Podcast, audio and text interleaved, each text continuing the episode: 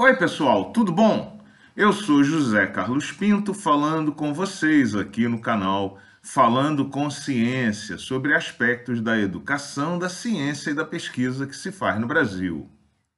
Em geral, a vida dos pesquisadores e dos pós-graduandos pode ser muito estressante.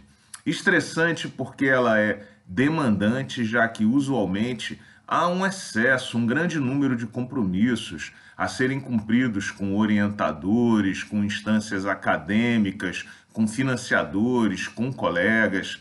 Essa vida de pesquisa também costuma ser muito competitiva, em particular nesse quadro de produtivismo exacerbado, em que metas muitas vezes inatingíveis são fixadas para cada um de nós, e ela também é cheia de cobranças, principalmente as cobranças internas. É importante admitir que pesquisadores, pós-graduandos em geral, não lidam muito bem com as falhas e as cobranças, porque quase sempre foram bons alunos, cumpridores de expectativas, cumpridores das obrigações e por isso, em geral, lidam muito mal com a falha e com os limites pessoais.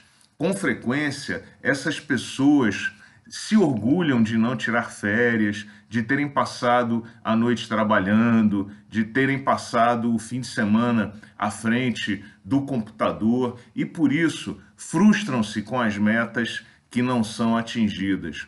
Veja que esse é um quadro perfeito para a fermentação do estresse depressivo. Por isso, nós, pesquisadores, cientistas, somos vítimas frequentes desse quadro de estresse depressivo. Se você está sentindo um pouco triste, desmotivado, com apatia, isso pode ser resultante desse quadro de estresse funcional. Mas saiba que se você está sentindo esses sintomas, você não é o único nem está sozinho, ele é muito comum na nossa comunidade e pode se repetir algumas vezes na sua vida. Por isso, se você percebe que esse quadro está se instalando em você, talvez seja a hora de você dar uma parada e falar com amigos e conselheiros, tirar um tempo para você, se alimentar bem, pois a alimentação desequilibrada é certamente um dos fatores que contribui com a instalação do estresse depressivo.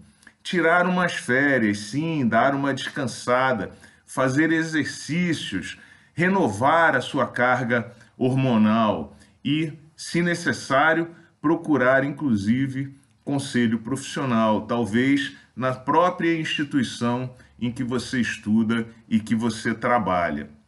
Se você está percebendo a instalação desse quadro de estresse depressivo, muito importante, não é hora de você tomar decisões, é hora de você cuidar de você. Eu posso dizer para você de cadeira, porque já passei por esse quadro, de que isso vai passar. É preciso dar um tempo, você vai retomar a sua vida normal. Por isso, esse momento é de cuidado interno e de superação e de você entender que não é só você, é muito comum. Por isso, é muito importante procurar orientação e, acima de tudo, se cuide, porque a vida vai continuar. Um grande abraço e até o próximo vídeo.